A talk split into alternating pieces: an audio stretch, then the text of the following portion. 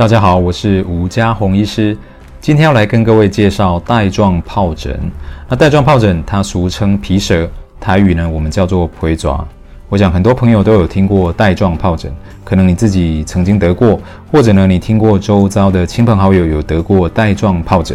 那么在门诊呢，我发现很多朋友啊都非常害怕，担心自己会得带状疱疹。为什么呢？各位看看这个标题：皮蛇上身，如火吻身。哇，这个如火吻身听起来就很可怕。那可见呢，这个带状疱疹啊，最让人家这个担心以及最害怕的就是它长期可能带来的这个并发症。所以，我们今天就来跟各位介绍什么是带状疱疹，以及我们要如何有效的预防它。那么，带状疱疹呢，它是一种病毒造成的疾病。这种病毒呢，跟很多人小时候得过的这个水痘啊，是同一种类的病毒。那五十岁以上的人，大概有九成九以上啊，小时候以前得过这个水痘。那这个水痘如果痊愈了之后，这些病毒并没有消失不见哦，哦，它反而是潜伏在你的体内的神经系统。等到有一天呢，你的免疫系统啊，你的免疫力变差的时候呢，这些病毒就会跑出来啊作怪，就在皮肤上形成这个带状疱疹，皮蛇。那每三个人呢，啊，每三个成人大概就有一个人会罹患这个带状疱疹。那么台湾的统计发现呢，这些罹患带状疱疹的人啊，有将近七成是发生在四十岁以上的成人。那严重度呢，啊，随着年纪的增加而增加哈，因为我们知道这个年长者啊，他的免疫力可能相对比较低下一点。那很多人就说嘞，诶，我得过带状疱疹，那是不是终身免疫，以后就不会再得啦？那告诉各位，不是哦，哈，得过带状疱疹以后还是有可能会再发作的哦。如果你的免疫力差，免疫力不好，还是有可能会发作。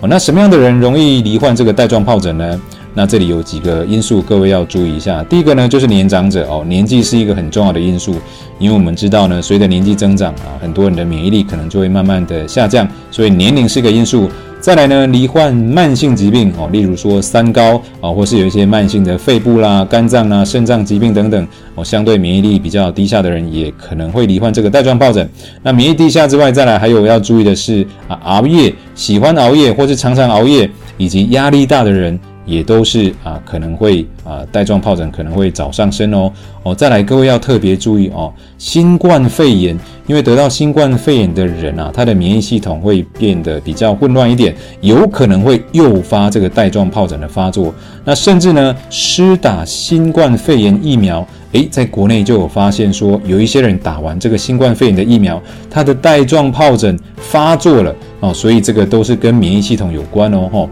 那罹患这个带状疱疹的人呢，大概有四分之一会有这个并发症。什么样的并发症呢？因为我们知道啊，各位可以看看右上角这个图片，在皮肤上啊长出这个群聚的这个水泡啊，一撮一撮的这些水泡啊，群聚的水泡，如果没有照顾好的话，有可能会并发这个皮肤的细菌感染。那如果呢，这个带状疱疹呢，这个病毒啊是侵犯到脸部，尤其是啊跟啊我们脸部的这个眼睛的神经啊，可能会造成眼部的并发症，甚至会影响这个视力哦哦。那再来就是神经痛，这个是最让人家害怕、最让人家诟病的哦，因为它会造成这个神经炎哦，造成这个疼痛。那另外也有可能会影响你的肌肉的力量，甚至呢呃，如果影响到这个听力的神经啊，会造成听力受到影响。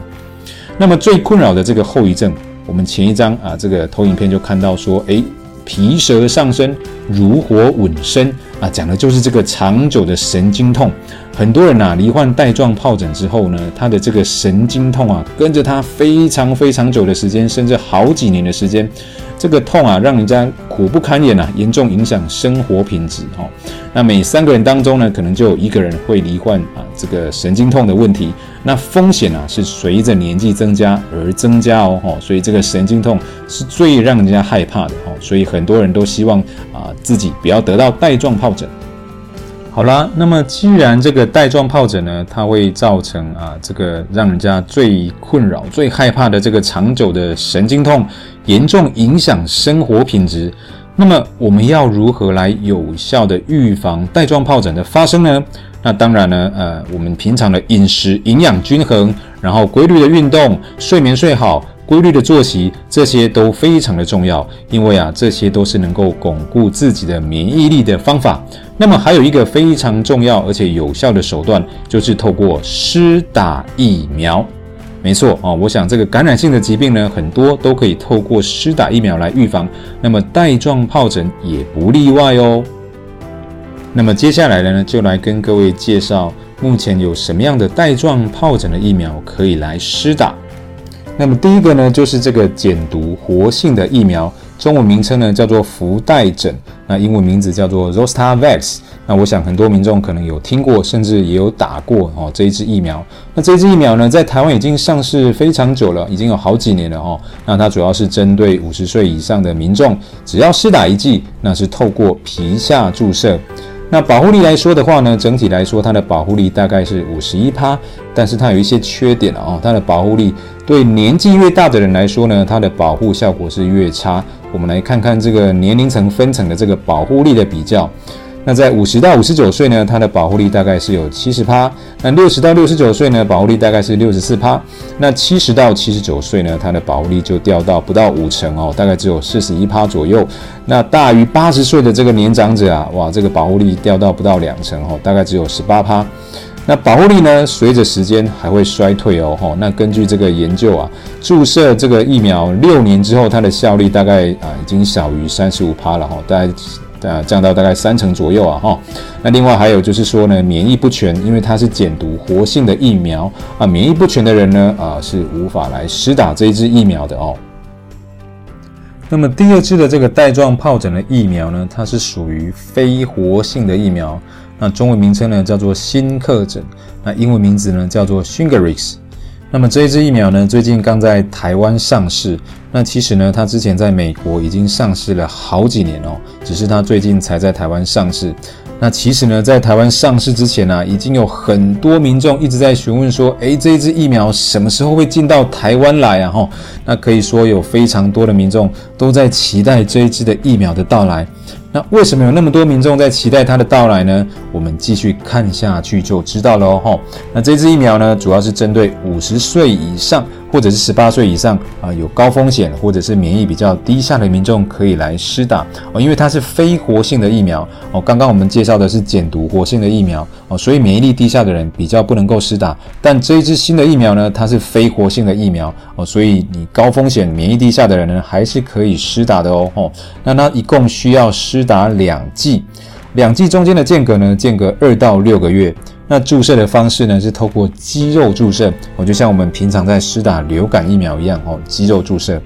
那接下来保护力，这个就是为什么很多民众在期待这一支疫苗到来的最主要的原因了，哈，因为它的保护力整体来说高达九十趴，哦，高达九十趴。那注射六年之后，它的效力依旧能够保持在九十趴，所以它的保护效果非常的好，哈。那如果我们把各个年龄层分开来看。那五十到五十九岁呢，这个年龄层新的这支疫苗啊，它的保护力可以高达九十六趴。那我们刚刚提到这个减毒活性的疫苗呢，它的保护力是七十趴。那如果六十到六十九岁这个年龄层呢，它的新的这个疫苗保护力有高达九十七趴。那减毒活性的疫苗呢，保护力是大概六十四趴。那如果看看这个七十到七十九岁这个年龄层啊，新的这个疫苗它的保护力高达九十七趴。那我们刚刚提到减毒活性的疫苗呢，在这个七十到七十九岁的年龄层，它的保护力就不到五成哦，大概只有四十一趴左右。那在这呃八十岁以上的这个年长者啊，新的这个疫苗保护力依旧可以高达九十一趴哦。那减毒活性的疫苗呢，它的保护力大概就只有十八趴左右哈，不到两成哦。所以这个保护力啊，各位一看就知道。哦，这也是为什么有很多民众一直在询问说，诶，什么时候这个疫苗可以进到台湾来？哦，很多人一直在期待这一支的疫苗的到来，哦，想要施打这个新的疫苗。哦，那因为它是非活性的疫苗，哦，所以免疫低下的民众啊，也可以施打哦。那因为很多民众呢一直在询问这个新的这个带状疱疹疫苗，哦，那我就把各位啊常常会提到的一些问题啊跟各位分享一下。那第一个问题呢，就是很多人说，诶，这个新的这个带状疱疹疫苗，它保护力这么好，那它有没有什么副作用？那其实呢，它是非活性的疫苗，而且是透过肌肉注射。那肌肉注射呢，各位啊，应该有打过很多的疫苗，譬如说流感啦，或是新冠肺炎的疫苗啦，哈，等等，很多的疫苗都是透过肌肉的注射。所以呢，常见的副作用就是包括这个肌肉啊注射的这个部位可能会有点红肿疼痛哦，可能会有点肌肉酸痛。哦，头痛或是疲倦、发烧啊、肠胃不适等等啊，这些是有可能啊，有可能会有的副作用，但不一定你会有了哈，但可能的副作用有这一些。那么有的人会问说，诶，那我之前打过旧的这个带状疱疹的疫苗哦，减毒活性的这个福袋疹啊，Zostavax，那我可以再打新的吗？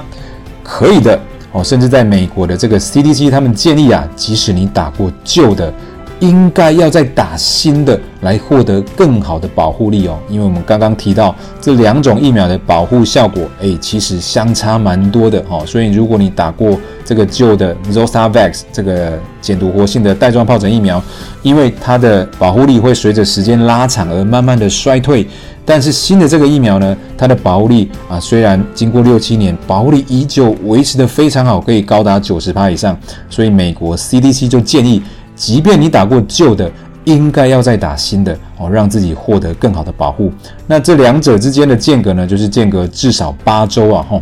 那如果以前得过带状疱疹，可以打吗？当然可以啊，吼。等到你啊，如果你罹患带状疱疹，等到病况比较稳定之后，是可以考虑施打的哦。因为我们一开始有提到说，诶，得过带状疱疹，并不是终身免疫哦，哦，你还是有可能当有一天免疫力下降的时候，可能会再复发，所以你当然可以再施打。